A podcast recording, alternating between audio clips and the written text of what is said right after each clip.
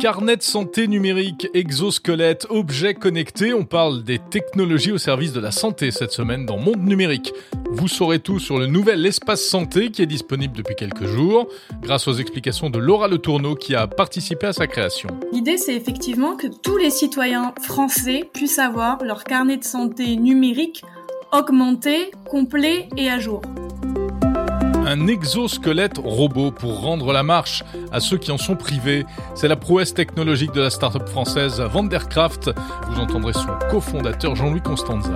La marche humaine, c'est un, pour un robot, c'est le Saint Graal. C'est vraiment un phénomène qui est extrêmement difficile à imiter. Et puis on va parler aussi des données au service de la santé avec WeThings, sans oublier l'actu de la semaine, les malheurs de Facebook et de Google et les nouveaux smartphones Samsung Galaxy S. Bienvenue dans Monde Numérique numéro 35 du 12 février 2022. Merci à vous qui m'avez adressé des messages très sympas ces dernières semaines et notamment Emmanuel Aymar sur LinkedIn, Étienne sur le site mondenumérique.info Erkan 7412 et Morad de Bordeaux sur l'application Podcast Addict. Alors je le répète chaque semaine, surtout n'hésitez pas à commenter Monde Numérique, à mettre des petites étoiles sur Apple Podcast, sur Spotify, sur Podcast Addict. Monde Numérique est disponible sur toutes les plateformes de podcast, également sur le site mondenumérique.info où vous pouvez m'envoyer des messages audio et vous pouvez également écouter l'émission sur votre assistant vocal Amazon ou Google.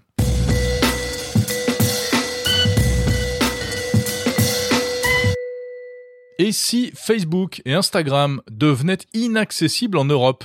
C'est l'affaire qui a agité le petit monde du numérique ces derniers jours. Le groupe Meta, maison mère hein, des célèbres réseaux sociaux, aurait menacé euh, de quitter l'Europe à cause de la réglementation sur les données personnelles. Alors c'est le genre de nouvelles qui ne passe pas inaperçu. Euh, beaucoup ont réagi, euh, comme Bruno Le Maire, le ministre de l'économie et des finances, qui a même laissé entendre que il n'était pas question de menacer de quoi que ce soit les pays européens, et même que si Facebook voulait s'arrêter, eh bien que ce ne serait pas une grosse perte, a-t-il dit à demi-mot. Alors, en réalité, de quoi s'agit-il? Bon, pas de panique, si tant est que cela puisse vous faire paniquer, mais en réalité, il n'y a eu aucune menace. Ce qui a mis le feu aux poudres, si on remonte le fil de cette histoire, c'est une petite phrase extraite d'un gros document destiné aux autorités boursières américaines, un document dans lequel donc la société Meta de Mark Zuckerberg évoquait les difficultés auxquelles elle pourrait être confrontée dans le futur sur le sol européen, ce qui risquerait éventuellement de mener euh, à euh, un retrait de ses activités en Europe. Il s'agissait d'informer le marché à propos d'un risque potentiel de l'entreprise, mais pas du tout d'une menace.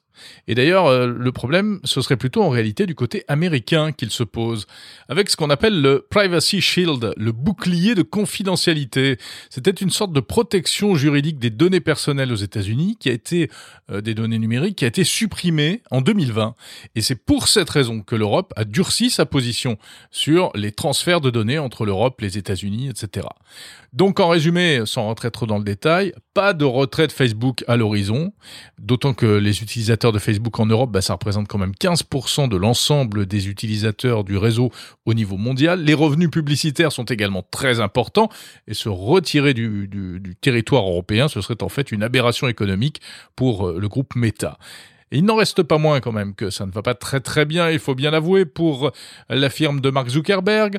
Entre sa mauvaise image suite aux différents scandales de ces dernières années, euh, une baisse du nombre de ses utilisateurs aux États-Unis pour la première fois de son histoire, la chute de son cours de bourse hein, récemment, on en parlait la semaine dernière, et puis sans oublier même, euh, il y a quelques jours, le départ de l'un de ses investisseurs historiques, Peter Thiel.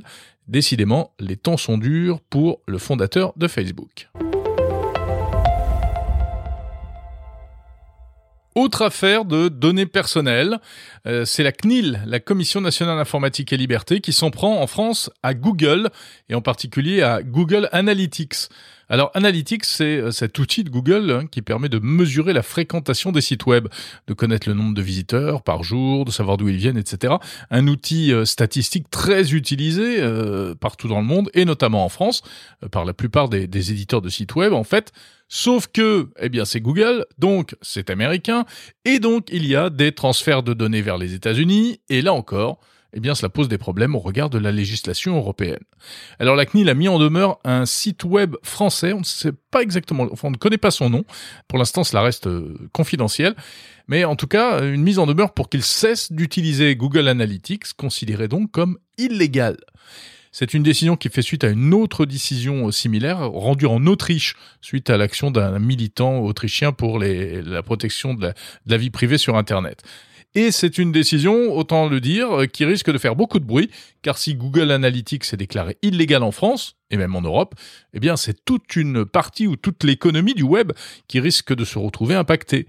Ça va obliger les éditeurs de sites à euh, trouver d'autres solutions, euh, si tant est qu'elles existent avec le même euh, niveau de performance. Certains, certains acteurs, malgré tout, pourraient tirer profit de cette situation, comme par exemple le français abla.io, qui propose eh bien, des outils statistiques pour les sites web. Cela dit, Google n'a sans doute pas dit son dernier mot, et il serait étonnant qu'il n'y pas une réaction de la part du géant américain. Ils sont tout beaux, tout chauds, ils sortent du four. Ce sont les nouveaux smartphones de Samsung Galaxy S. Alors le Galaxy S est un peu à Samsung ce que l'iPhone est à Apple, hein. c'est euh, le flagship, c'est-à-dire le smartphone vedette de la marque, et c'est d'ailleurs le concurrent direct de l'iPhone sur le marché mondial. Rappelons que le constructeur coréen Samsung, même s'il est aujourd'hui attaqué par les marques chinoises, reste pour l'instant numéro un mondial du mobile. Alors donc ces euh, nouveaux Galaxy, ce sont les Galaxy S22, trois modèles qui ont été euh, dévoilés en début de semaine. Le S22, le S22 Plus, qui est un peu plus grand, et le S22 Ultra, qui est plus grand et plus performant. Quoi de neuf sur ces appareils? Pas grand-chose au niveau design, pas de fonction révolutionnaire, mais toujours euh, cette euh, amélioration et cette innovation incrémentale, on va dire. Donc des petites choses par-ci par-là, notamment sur la photo, avec la promesse de, photos de nuit, notamment encore plus belles. Et même si on bouge, ce qui est quand même une performance technique, parce que c'est vrai que si on tente de prendre des photos en basse luminosité et qu'en plus on bouge, eh bien, euh, en général, c'est raté. Mais là, grâce à l'intelligence artificielle, grâce à une batterie euh, d'objectifs, un système de stabilisation euh, hyper sophistiqué, eh bien, cela donne, en théorie, des résultats assez spectaculaires. Alors, j'ai pas encore testé, mais je devrais les avoir entre les mains prochainement. Je vous tiendrai au courant. Le plus haut de gamme de ces trois appareils, comme le modèle précédent, comme le S21, compte pas moins de 5 modules photo sur le dos, dont des télémètres pour la mise au point automatique, et puis un zoom impressionnant de 10x optique, 10 fois, et jusqu'à 100 fois en numérique, avec une, qualité également euh, assez prometteuse. Autre particularité du, du modèle le plus haut de gamme, donc le S22 Ultra, eh bien c'est l'intégration d'un petit stylet, le S Pen, qui se range à l'intérieur de l'appareil. Et ça, c'est complètement nouveau car jusqu'à présent, il n'y avait de stylet que sur la gamme Galaxy Note de Samsung. Mais cette gamme a disparu en revanche, le stylet, lui, reste là et il est désormais intégré au Galaxy S haut de gamme. Alors, on n'est pas obligé de s'en servir, mais au moins, il est là pour les amateurs. Voilà, ce sont des appareils qui sont vendus entre 859 et 1109 euros pour le S22 et le S22 Plus, et entre 1259 et 1659 euros pour le S22 Ultra. Ça dépend de la configuration mémoire. De son côté, Apple va modifier le fonctionnement de ses petits AirTags. Vous connaissez les AirTags? Ce sont ces petits gadgets qui permettent de localiser des objets. Euh, c'est assez pratique, on accroche ça euh, à des clés, à un sac, à un bagage, et ensuite on peut ainsi le localiser facilement et même le retrouver si on l'a perdu euh, grâce à l'iPhone. Sauf que des esprits mal intentionnés se sont évidemment emparés de cette innovation pour tenter de suivre et d'espionner des gens dans leur moindre déplacement. Il suffit euh, en effet de glisser un AirTag au fond d'un sac ou d'une voiture. On appelle ça des stalkers, des harceleurs, et ça devient un vrai phénomène, un phénomène qui fait des victimes et un phénomène qui inquiète Apple. Du coup, euh, la marque la pomme vient d'annoncer un certain nombre de modifications dans le fonctionnement de ces AirTags. Alors il y a déjà des sécurités qui existent. Hein. Si un AirTag inconnu se trouve à proximité, en principe, vous êtes prévenu si vous possédez un iPhone. Mais là, ça va aller plus loin. Alors par exemple, désormais, la notification eh bien, arrivera plus rapidement. On pourra aussi localiser le tag espion de manière plus précise grâce au système de réalité augmentée intégré à l'iPhone. Et puis enfin, les AirTags sonneront plus fort quand on les recherche. Il y aura aussi une mise en garde lorsqu'on active un nouvel AirTag, rappelant euh, quand même que euh, bah, c'est interdit de s'en servir pour pister d'autres personnes. Dans certains pays, c'est même considéré comme un crime. Et alors, si vous n'avez pas d'iPhone, mais euh, plutôt un smartphone Android, vous allez me dire qu'est-ce qui se passe? Eh bien, euh, Apple a quand même lancé récemment une application spéciale qui permet de détecter les AirTags espions. Ça s'appelle Tracker Detect. Mais alors bon, il faut déjà faire la démarche de télécharger cette application, il faut l'installer, et puis surtout, il faut la lancer pour détecter d'éventuels AirTags espions autour de soi. En tout cas, on voit qu'Apple prend ce problème euh, assez au sérieux, car évidemment, c'est le genre d'incident qui pourrait lui faire, sur le long terme, une mauvaise publicité, alors que ces AirTags sont quand même une super idée et sont bien pratiques.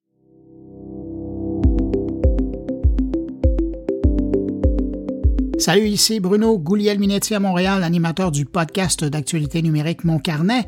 Vous écoutez Monde numérique de Jérôme Colombin. Je vous souhaite une bonne écoute.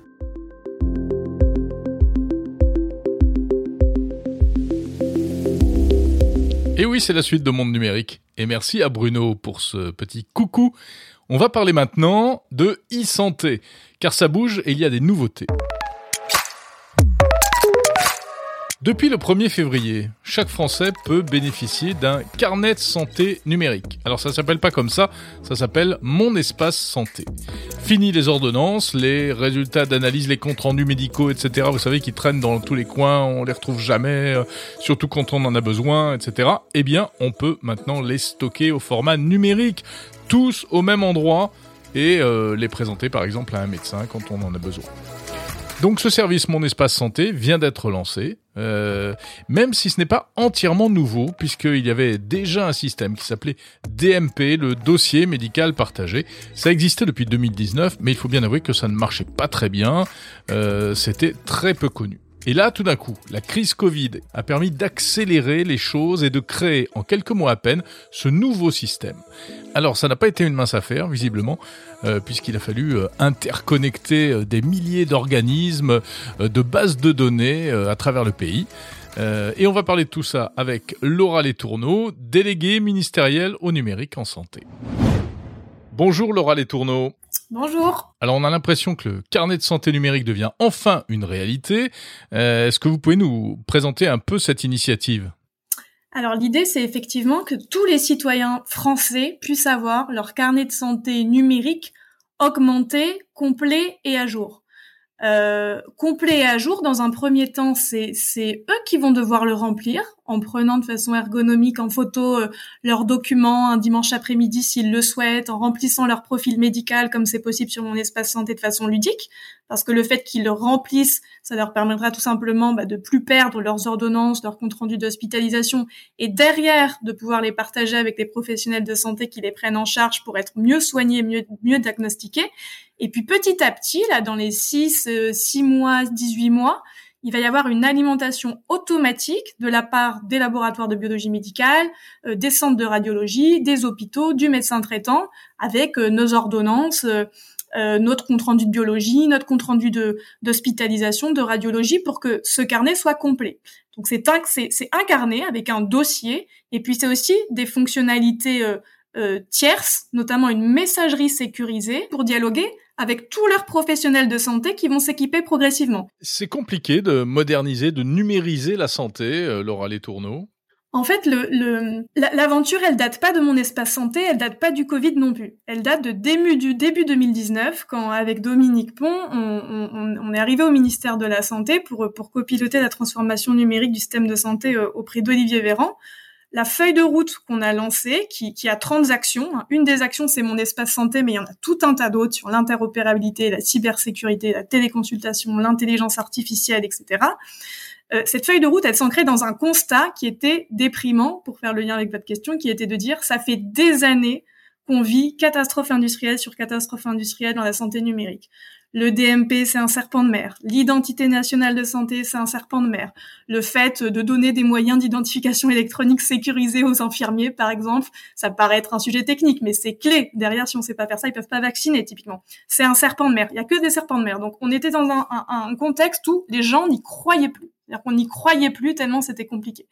La crise Covid nous a aussi montré qu'on était capable de, de porter des projets qu'on pensait impossibles, impossibles, de façon extrêmement rapide. Et donc, ce qu'on s'est dit ensuite avec mon espace santé, avec le Ségur, que les leviers qu'on avait activés sur CIDEP, on les répliquait dans le droit commun pour les activer sur mon espace santé et raccorder non seulement tous les laboratoires de biologie médicale, mais aussi tous les hôpitaux, tous les EHPAD, toutes les pharmacies, tous les médecins libéraux, tous les infirmiers, tous les kinés, à mon espace santé, c'est-à-dire au dossier médical et à la messagerie sécurisée, pour faire en sorte que ce dossier médical partagé, ça reste pas une coquille vide comme précédemment, sans aucun document dedans, mais que l'alimentation se fasse automatiquement. Alors justement, si on, si on parle un petit peu de, des technologies utilisées, en tout cas dans, dans, dans leurs principes, euh, qu'est-ce que vous avez mis en œuvre euh, et qu'est-ce qui euh, garantit notamment la, la sécurité et la, et la protection des données? Alors sur ce sujet, il y a évidemment un énorme chantier qui a été porté par le ministère, par l'assurance maladie et en lien très étroit avec l'ANSI, l'Agence nationale de sécurité des systèmes d'information et avec la CNIL, hein, qui nous ont aidés à, à, construire le produit et qui vont le superviser, le contrôler euh, très régulièrement, tout comme ils le font sur des systèmes d'information euh, euh, Covid d'ailleurs. mon espace santé aujourd'hui, c'est évidemment un hébergement en France chez deux prestataires de l'assurance maladie qui ont été sélectionnés euh, par appel d'offres. L'un qui est l'historique sur le DMP, qui est Worldline, qui est français, et l'autre qui est celui qui a gagné l'appel d'offres de mon espace santé, qui est qui est Atos. Et donc on a euh, deux sites en France, euh, un, un dans le nord, un dans un dans l'ouest. Euh, avec des données qui sont donc hébergées en France dans un environnement qui est évidemment certifié HDS, hébergeur des données de santé, qui est une surcouche hein, par rapport au RGPD, euh, qui est une spécialité française, hein, encore plus sécurisée que le RGPD. Les données sont chiffrées. Euh, il y a eu des audits de sécurité euh, externes. Il y a des bug bounty qui sont en cours de réalisation avec des acteurs du domaine, euh, notamment Yes We Hack. il y a un système de supervision des, des infrastructures. Exactement, qui font des tests d'intrusion, là, les, hackers bienveillants. Euh, il y a des travaux qui sont en cours également sur l'ouverture du code source euh, pour euh, voilà, déminer aussi les potentielles polémiques qui pourraient qui pourraient émerger sur le sujet et des inquiétudes sur le fait que l'État, l'assurance maladie, les employeurs, les mutuelles auraient accès aux données de santé. Personne qui a accès. Justement, qui, peut avoir accès à ces, à ces données? Alors aujourd'hui, c'est l'outil du citoyen. Donc lui-même a accès à ses propres données et il peut donner l'accès, s'il le souhaite, aux professionnels de santé qui le prennent en charge, soit en leur donnant accès via la vue sur certains documents de son dossier médical, soit en leur donnant accès en leur envoyant tout simplement les, documents par messagerie sécurisée. Donc aujourd'hui, ni l'État, ni les assurances, ni les mutuelles, ni les employeurs euh, n'ont accès aux données qu'il y a dans mon espace santé. C'est impossible juridiquement, techniquement. Les seuls qui ont accès, c'est la personne elle-même et les professionnels de santé de son choix.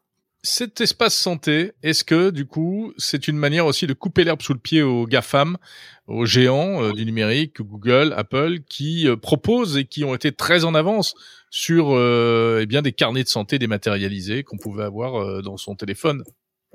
Bah, mon espace santé, c'est un projet essentiel parce que on est on est convaincu que que c'est essentiel à la fois pour la souveraineté sanitaire. Voilà, demain, euh, cet espace santé, il, il, va tirer toute la transformation du système de santé en rendant le citoyen acteur, et c'est aussi essentiel pour la souveraineté numérique. Effectivement, la messagerie sécurisée, le dossier médical, c'est des alternatives à, à, à d'autres usages, d'autres produits qui sont développés par des acteurs privés et souvent non, non, non français, non européens. Donc, donc c'est clairement l'objectif. Et, et l'objectif, c'est pas seulement de, de, de, déclarer une souveraineté, mais disons de construire une alternative, de construire un produit, parce qu'on le voit bien que si on n'est pas capable d'avoir ces alternatives-là, on a beau prétendre à une souveraineté, en pratique, elle n'existe pas parce que les alternatives n'existent pas. Euh, pour l'instant, euh, mon espace santé n'a pas d'appli, c'est uniquement du web. Est-ce que vous prévoyez de, de, faire une appli mobile et euh, qui permettrait éventuellement même de connecter, de consulter ces données quand on n'est pas connecté au réseau? Alors, ce qu'il faut comprendre, c'est que là, c'est le début de l'histoire. Hein. Le lancement de mon espace santé, il y a une V1 qui est sortie maintenant, il y avait une V0 qui a été testée dans trois départements pilotes. La, la V1, elle comprend le dossier médical et la messagerie sécurisée. Il y a toute une feuille de route qui a d'ailleurs été rendue publique, hein. je pense que c'est assez euh, inédit, qui présente les évolutions synthétiques à venir. Évidemment, on n'a pas mis tout le backlog euh, sur des années 2022, 2023, trimestre par trimestre concernant 2022. Donc vous avez des petites fonctionnalités entre guillemets qui, vont arriver, euh, la connexion avec France Connect, euh, la possibilité d'associer euh, les documents de santé à votre histoire médicale sujet par sujet pour faciliter le classement des dossiers médicaux. Et puis vous avez l'application mobile qui va arriver fin mars début avril, c'est indiqué dans la roadmap publique aussi, et deux grosses fonctionnalités en plus du dossier médical et de la messagerie sécurisée. Une qui correspond à l'agenda santé, un agenda de santé qui va venir consolider tous vos rendez-vous médicaux pour avoir une représentation chronologique de son historique médical et à terme pour afficher des rappels futurs de prévention avec des dépistages recommandés, des rappels de vaccination. C'est indiqué aussi dans la roadmap. Là, on va commencer par la vaccination des enfants et puis progressivement euh, euh, élargir ça à, à, contre toutes les, des pathologies et puis avoir des rappels de prévention personnalisés. Voilà, entre fonction de votre âge, en fonction de votre sexe, on va vous dire euh, c'est le moment d'aller faire euh, une mammographie, euh, par exemple. C'est le gros avantage du numérique sur le papier. Hein. Donc vous aurez un agenda dont, dont, les usages seront essentiels, notamment pour la partie prévention.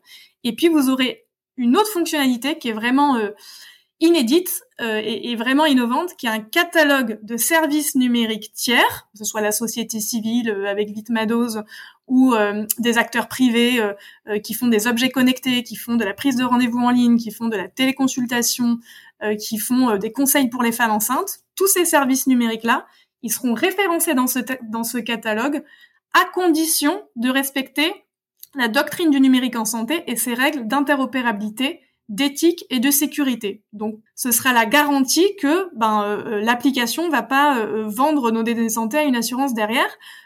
Et, donc, ce sera la garantie pour le citoyen que, que ces applications sont fiables.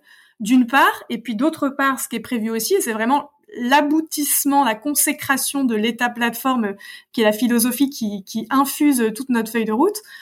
si la personne en est d'accord, c'est, elle pourra synchroniser ces applications avec son dossier médical et son agenda pour que les applications qui collectent des données, par exemple, que ce soit euh, une balance connectée qui collecte votre poids, un glucomètre connecté qui, qui, collecte votre taux de glycémie, une application de prise de rendez-vous en ligne qui, qui collecte des rendez-vous, si la personne synchronise ces applications référencées dans le store avec mon espace santé, alors ces données euh, seront copiées dans mon espace santé pour qu'elle puisse y avoir accès, pour qu'elle puisse du coup les partager avec des professionnels de santé qui le prennent en charge, l'endocrino par exemple euh, euh, concernant les diabétiques et le, et le glucomètre connecté, pour derrière avoir des mécanismes de télésurveillance par exemple. Eh bien merci beaucoup Laura Letourneau pour ces précisions concernant mon espace santé. Voilà, et puis euh, bah, si vous voulez, vous pouvez faire comme moi et euh, euh, configurer votre espace santé. Il suffit de taper mon espace santé hein, dans votre moteur de recherche pour, pour y accéder. Voilà, il y a un système d'authentification avec des codes, ça c'est toujours un peu casse-pied, mais une fois que c'est fait, on n'en parle plus. et puis on va suivre ça au fil des mois, hein, en espérant que ça marche et que cette fois ça serve véritablement à quelque chose.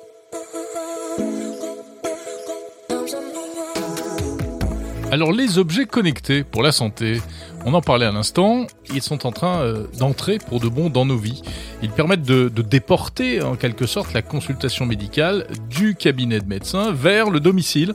Ça permet de collecter au fil des jours toutes sortes de données pour ensuite euh, les transmettre au médecin et l'aider dans son diagnostic. Et puis ça permet également d'accentuer la prévention. On a vu euh, au dernier CES de Las Vegas euh, une pléthore de nouveaux objets connectés pour la santé. Et il y a une entreprise française qui est particulièrement en pointe dans ce domaine, c'est la société WeThings. Elle fait des pèse-personnes, des montres, des tensiomètres connectés. Et justement, il y a quelques jours euh, sur 01 TV, dans l'émission 01 Hebdo, avec mon camarade François Sorel, on, a reçu le fondateur de WeThings, Eric Carrel. Donc il, me paraissait intéressant dans le cadre de cet épisode consacré à la santé numérique euh, de vous faire écouter un, extrait de cette interview. Eric Carrel explique comment euh, exploite avec l'intelligence artificielle les données de santé. Aujourd'hui, la médecine fait des choses absolument extraordinaires à l'hôpital. Mais une fois qu'on est dans notre vie, finalement, on s'occupe plus beaucoup de nous, euh, et particulièrement quand on a une maladie chronique. C'est-à-dire qu'aujourd'hui, il faut savoir qu'aux États-Unis, il y a 50% de la population qui a une maladie chronique, il y a 30% qui en a plusieurs. C'est pareil en Inde, c'est pareil au Brésil. Chez nous, ça, ça monte très très vite. Et euh, comment on accompagne au mieux ces personnes pour qu'elles vivent le mieux possible? Euh, autrement qu'en ayant 10 minutes de visite euh, chez un médecin une fois tous les 6 mois. Les maladies chroniques, c'est le diabète, l'hypertension. Le diabète, l'hypertension, les risques cardiovasculaires. Euh, alors ça passe par essentiellement trois objets aujourd'hui. Hein. Ouais. Le pèse-personne, puisque ça c'est un objet qui rentre facilement dans la vie euh, quotidienne et qui maintenant fait beaucoup plus de mesures. La montre, qui euh, comme comme WeThings ou, ou, Apple maintenant énormément de mesures. Et puis un capteur qu'on met sous le sous le matelas, qui est un, un capteur de sommeil et qui lui est aussi un produit assez extraordinaire parce que on a 8 heures de mesure, rythme cardiaque, rythme respiratoire, ce qu'on appelle l'actimétrie. À partir de ça, on détermine les cycles du sommeil. Et maintenant, on a qualifié médicalement la détection de l'apnée. C'est intéressant, par exemple, la détection de l'apnée. Je ne sais pas si vous voyez comment on détecte l'apnée habituellement. Euh, on vous demande de, de passer une nuit avec un tas de trucs euh, partout. Déjà, déjà, il y a plein de gens qui ont l'apnée du sommeil et qui ne le savent pas. Exactement. Parce que c'est c'est pas des c'est pas des, des, on va dire des symptômes évidents. On peut être fatigué, euh, etc., etc. Et, et, et pourtant, ça a un impact sur notre santé. Ça a un très gros impact sur notre santé. Hein. Ça fait que à la fois on, on s'abîme d'autres organes quand on souffre d'apnée et en plus on est crevé. Euh, et, et, on considère que la majeure partie des gens qui souffrent d'apnée ne sont ne sont pas détectés aujourd'hui. Et pour être détecté, ben, vous allez passer une nuit qui va pas être terrible avec un tas d'instruments, et cette nuit, euh, elle n'est pas forcément représentative de votre Non. sommeil puisque vous en avez fait qu'une. Bien sûr, Hmm. on va mal dormir, Et on voilà, va être équipé d'appareils qui vont nous gêner, Et- etc. Et donc là, on a, on a une étude australienne qui est en train de sortir, qui montre que, en fait, 30% des gens qui souffrent d'apnée ne sont pas détectés quand on les regarde qu'une nuit, justement cette nuit qui est difficile. Nous, appareil, il se met sous le matelas, et il est là pendant des années. Et donc, on va pas seulement vous dire, vous souffrez d'apnée ou vous n'en souffrez pas, on va vous dire, c'est en train d'évoluer. Et ça, c'est bien plus important. Parce Ouais. qu'en fait, ce qu'il faut bien comprendre dans la santé, et notamment dans notre santé suivie de chez nous, c'est que l'important n'est pas de dire vous allez mal, vous allez bien. L'important de nous dire c'est vous allez mieux ou vous allez moins bien. Ouais. C'est de de- d'aider le patient à aller dans la bonne direction. Et c'est là où euh, WeThings est en train de lancer, enfin on l'a un peu annoncé, mais on a racheté la semaine dernière une entreprise Oui. qui s'appelle 8fit. Vous avez racheté deux startups là. On a racheté deux startups, une qui fait des mesures dans le domaine de la neuropathie, qui s'appelle Impeto Medical, et une autre qui s'appelle 8fit, qui est une entreprise allemande qui fait de l'accompagnement euh, de, de, de gens plutôt dans le domaine sportif aujourd'hui, bien-être, etc. euh, et qui va le faire euh, à l'avenir plus dans la santé. C'est-à-dire que à partir du moment où on est rentré chez les patients, on a des données, et à partir de ces données, la data science, on arrive à créer ce qu'on appelle des biomarqueurs et à, suivre ces patients. L'important, c'est de savoir comment on les motive et comment on les accompagne. Alors normalement, c'est le boulot des, médecins. Euh, simplement, les médecins sont déjà surchargés, et donc il, il va y avoir des, des, entreprises comme les nôtres qui vont accompagner ces patients dans leur maladie chronique, dans leur vie quotidienne, Mhm. en partenariat avec des médecins.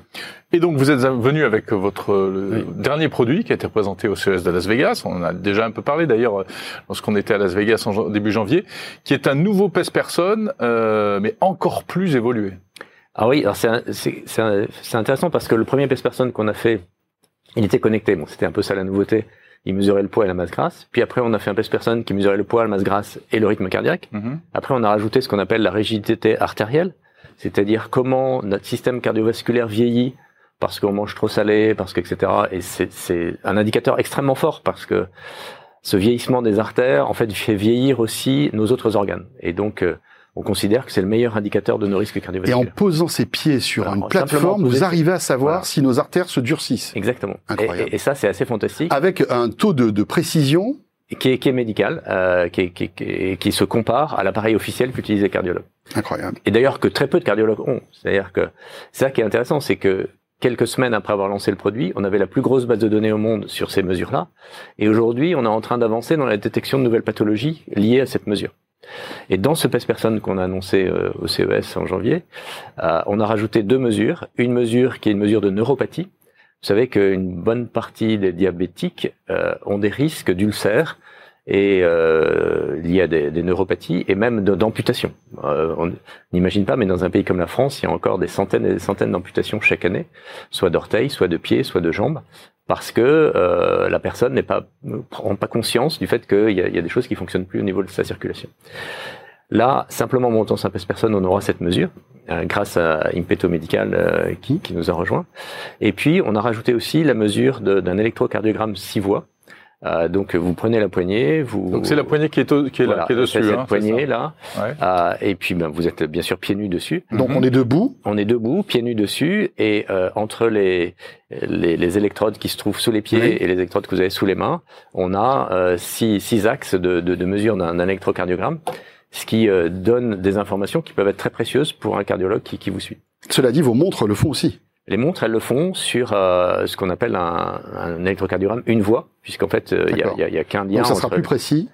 C'est- C'est plus complet pour certaines pathologies. D'accord. pour mesurer par exemple les fibrillations euh, auriculaires, euh, une montre suffit, enfin un électrocardiogramme, une voix suffit pour mesurer d'autres pathologies. Peut-être plus plus subtil, c'est ça? Oui, euh, d'autres arythmies, parce qu'en fait, toutes les arythmies ne se détectent pas de la même façon, mhm. et donc les cardiologues sont, sont un peu friands de ça. Et ça, on n'est pas obligé de le faire, pardon, on n'est pas obligé de le faire tous les jours, ça? Vous le faites pas tous les jours, euh, automatiquement ça. Vous nous le dites? Enfin, l'appli nous nous suggère de le faire une fois par mois, une fois par semaine. C'est ça l'idée, c'est qu'on va vous inviter à le faire euh, régulièrement.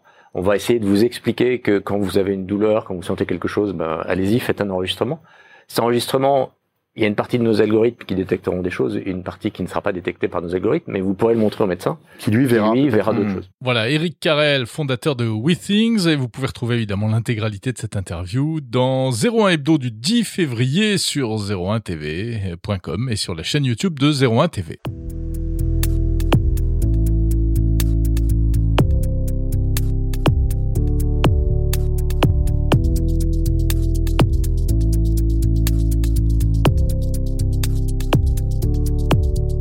La technologie au service de la santé, c'est aussi la robotique. Et oui, la robotique pourra un jour redonner la marche à ceux qui en sont privés.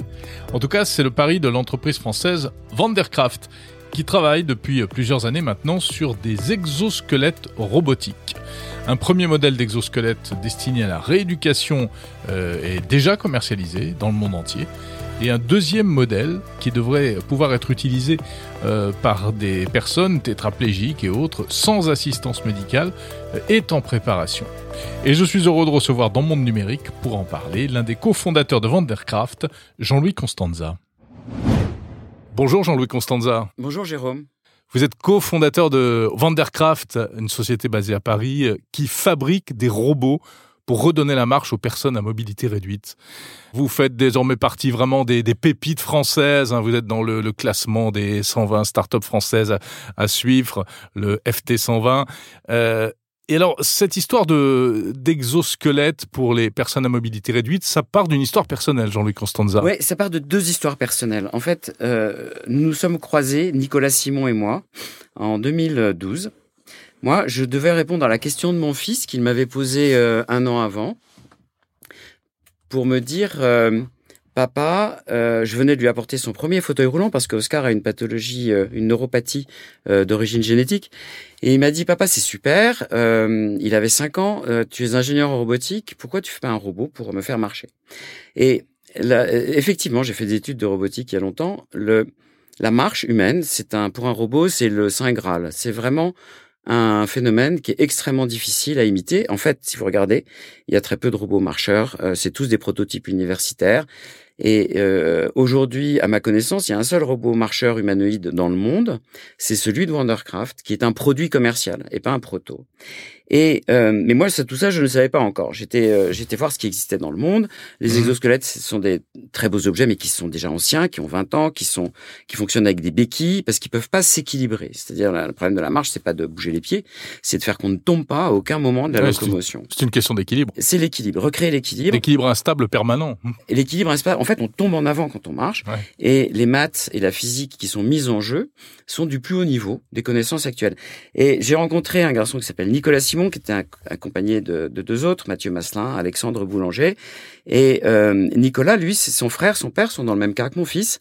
Et depuis qu'il était rentré à Polytechnique, il, il voulait résoudre cette question. Mais il avait développé le concept qui permet de faire marcher un robot dans la rue. Et donc, euh, on a tous fondé cette entreprise Wondercraft en octobre 2012 dans l'idée de faire un robot qui, dans un premier temps, serait un exosquelette pour aider les gens euh, à se rééduquer à la marche quand ils ont eu un AVC ou une blessure de la moelle épinière ou quand ils ont une pathologie neurologique euh, en hôpital, et c'est ce qu'on fait aujourd'hui. Et dans un deuxième temps, à partir de ce savoir-faire qu'on gagne, euh, faire un exosquelette qui permette aux gens de vivre dans leur vie quotidienne. Avec là aussi deux objectifs, rendre la mobilité, améliorer la mobilité, offrir un choix autre que le mmh. fauteuil roulant, mmh. et euh, se soigner parce que quand on est en fauteuil toute la journée, quand on est assis toute la journée, beaucoup de fonctions physiologiques qui se dégradent. Bien sûr. Alors c'est comme ça qu'est né Atalante, qui est donc euh, ce robot de rééducation pour l'instant. Et comment est-ce qu'il marche ce Atalante? Alors, Atalante, c'est effectivement notre robot de rééducation, donc on commence à diffuser euh, en France, aux États-Unis et dans les pays européens. Euh, en fait, Atalante, c'est un robot qui se met autour de vos jambes, qu'on utilise, que les thérapeutes, hein, c'est avant tout un outil pour les kinés et les médecins, qui multiplie le kiné en fait, qui prend tout le savoir-faire des bons kinés mhm. et qui le rend beaucoup plus facile et intensif à l'usage. Euh, ce qui permet de mieux traiter les patients.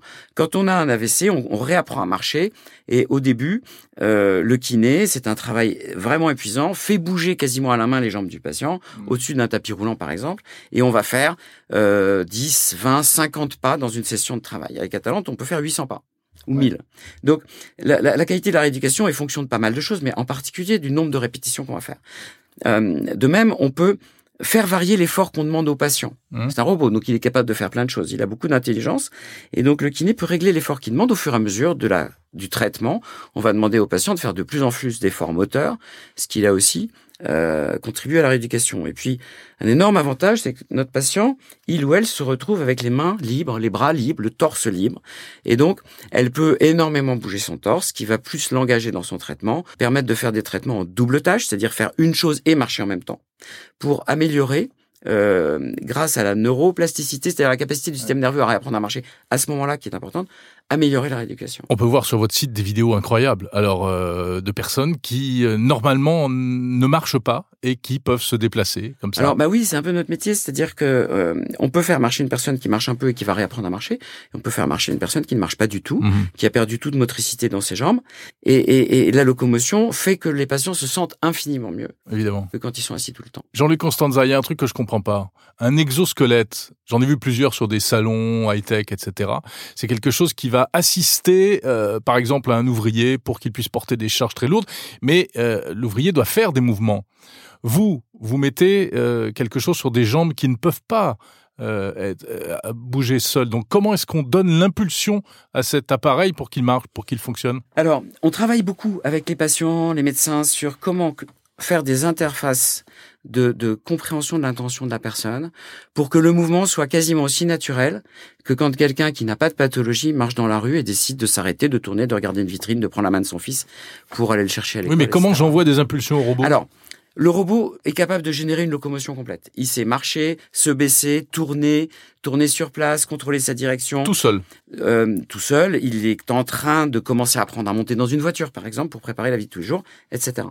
Euh, le, la personne qui est dedans, pour la plupart des mouvements, va les déclencher simplement, comme nous on le fait, en se penchant légèrement en avant, ou en tournant les épaules vers le côté pour tourner. Un peu comme le, le Segway là. Le, Alors voilà, hein en fait, on, on, détecte les mouvements du buste avec une petite centrale inertielle qu'on met derrière le dos du patient dans un petit gilet, et on va capter, on va filtrer avec un peu d'intelligence artificielle ces mouvements, et on va envoyer un ordre au robot en disant lève-toi, mets-toi en marche, arrête-toi. Et c'est là où c'est un vrai robot, où il y a du software, il y a de l'intelligence artificielle derrière. Ah, c'est un robot qui est très très très lourd en software. En fait, recréer la marche, encore une fois, c'était pas possible il y a 20 ans. C'est-à-dire que les maths et la physique n'étaient pas là il y a 20 ans pour recréer la marche proprement. Et donc, on a bénéficié du fait par rapport aux exosquelettes de première génération qui fonctionnent avec des béquilles parce que ce ne sont pas des robots équilibrés et donc qui tombent si on lève les béquilles, donc qui sont très limités dans leur usage du fait aussi que la science et la technologie avaient énormément progressé. Donc on, on fait encore de la science même chez Wondercraft, on fait des publications scientifiques, on travaille avec les meilleures universités pour bénéficier des modèles mathématiques qui permettent, un, de développer des algorithmes déterministes qui permettent de faire ce qu'on appelle les trajectoires de marche, c'est-à-dire euh, il y a 12 moteurs, ce qui est énorme, pour simuler la marche humaine qu'on place autour de vous avec cette armature métallique. Et ces moteurs reçoivent un ordre toutes les secondes, toutes les millisecondes. Donc il y a 12 000 ordres par seconde qui partent d'un calculateur central et qui disent au robot accélère le mouvement du genou, ralentit le mouvement de la cheville, etc. Et euh, cet algorithme, il est vraiment complexe, il fait appel à des maths de très très haut niveau. Notre équipe est fantastique pour ça, parce qu'on a réussi à regrouper une équipe qui comporte, je pense, parmi, enfin c'est ce que dit le, marché, hein, les meilleurs ingénieurs et, docteurs du monde en, robotique mhm. pour ça. On couple sur cet algorithme déterministe une, des logiciels à apprentissage, donc de ce qu'on appelle l'intelligence artificielle, pour compléter certains mouvements. Par exemple, des mouvements complexes que le robot va devoir apprendre. Si on le pousse, il faut qu'il soit capable de bouger les pieds très très vite pour éviter de tomber. Oui, vous faites comme euh, Boston Dynamics, vous, vous, vous essayez de le. Eh ben, c'est ce qu'on fait de maintenant. bousculer, de vous le. Alors en hôpital, c'est pas, pas, utile parce qu'on bouscule pas les gens. Mais quand on sera dans la rue, on va se faire pousser. Il faut être capable de réagir et de ne pas tomber. Euh, et ça, on commence à très bien savoir le faire, même avec notre exosquelette à Talente. Mhm. qui est destiné à la rééducation. Et on produit notre robot dans nos locaux rue de Rivoli, ce qui fait un peu sourire, mais c'est notre première usine. Alors ça, c'est Atalante. Et le futur, c'est un autre robot qui sera euh, plus discret, qui il n'aura pas cette grosse armature dans le dos, etc. Non, effectivement. Bah, imaginez qu'il faut pouvoir s'asseoir dans une voiture. Alors, on vous promet pas euh, la Mini Cooper. Et ça, c'est euh, possible. C'est vraiment vous, vous, bah, êtes sur le chemin pour ça? Donc, c'est un exo personnel. On l'appelle exo personnel. Il aura un nom. il a un nom, mais on le dit pas. et il est, il, il a des spécifications très précises. On travaille avec entre 300 et 400 patients euh, de façon extrêmement systématique pour comprendre ce que c'est que le chemin de vie de la personne du moment où il se réveille au moment où elle se couche. Et ça nous permet de construire un ensemble de fonctionnalités minimales pour faire que l'exo va pouvoir vraiment servir du matin au soir. Après, les gens décideront de l'utiliser deux heures par jour, de l'utiliser toute la journée. Mmh. Et, et, on est très modeste vis-à-vis de ça. C'est elles ou eux qui vont décider. Mais il faut pouvoir faire un certain nombre de choses basiques dans la journée. Évidemment, marcher se diriger dans la rue, assurer la sécurité en tout moment. Mais il faut pouvoir aussi aller aux toilettes. Il faut pouvoir monter et descendre d'une voiture parce que la mobilité dans un rayon de 200 mètres, c'est sympa. Mais il faut pouvoir bouger dans la ville. Il faut pouvoir aborder des terrains irréguliers parce que les rues sont pas du tout régulières. monter des escaliers. Monter des escaliers, monter une marche, descendre. Euh, et donc, on est en train d'apprendre au prototype de l'exosquelette personnel. Et on teste déjà sur Atalante à peu près la quasi-totalité de ces mouvements. Après, il faut les rendre fiables et il faudra les faire passer par le biais de la réglementation, donc le marquage en Europe, la FDA aux États-Unis. C'est pour quand? Ah, on donne jamais de date. on n'a jamais donné de date. Vous n'êtes pas Elon Musk parce que ouais, mais non, mais c'est, je comprends très bien Elon Musk, mais nous on joue pas avec le moral des gens en fauteuil, si vous voulez. Donc faire des promesses alors qu'on ne sera pas capable de les tenir, on l'a jamais fait, on n'a jamais même publié d'image de l'exosquelette personnel. Euh, on sera capable de donner des dates bientôt, mais c'est dans un petit nombre d'années. C'est notre langue de bois, si vous voulez, pour hmm. dire. Euh, vous ne voulez pas vendre du rêve. Vous ne voulez non, pas vendre non, c'est on peut faire du mal. Euh, vous savez, on a dans nos, on a chez nous des, des, des personnes en fauteuil, on les aime beaucoup, donc on va pas jouer avec ça. Mais c'est assez bientôt. La, la, la, science est là depuis dix ans. La technologie commence à être là. Si c'est pas nous, ça sera quelqu'un d'autre dans hmm. cinq ans. Mais euh, pour l'instant, on est vraiment très en avance. Et Oscar, il a essayé ce robot? Alors Oscar a essayé. Euh, Oscar, c'est mon fils, donc il a essayé l'exosquelette, mais on n'avait pas encore de modèle enfant. On n'a toujours pas de modèle enfant. On travaille dessus, donc il a dû attendre d'avoir 16 euh, ans pour monter dedans. Et euh, on a testé avec lui d'ailleurs la commande vocale parce que Oscar, comme d'autres euh, personnes, a les doigts assez faibles. Sa pathologie fait qu'il a des faibles. Donc lui faire appuyer sur une télécommande tout le temps pour changer de mode, mhm. par exemple pour passer du mode je suis assis au mode je veux marcher ou au mode euh, je vais monter un escalier, on change de mode. donc on a testé la commande vocale qui marche très très bien pour ça et on voit Oscar sur la vidéo qui dit robot avance, robot fait trois pas sur le côté, robot assieds-toi. On l'a appelé robot, on pourrait l'appeler euh, d'un autre nom, bien sûr. Hein. Merci beaucoup, Jean-Louis Constanza, cofondateur de Vandercraft. Merci beaucoup.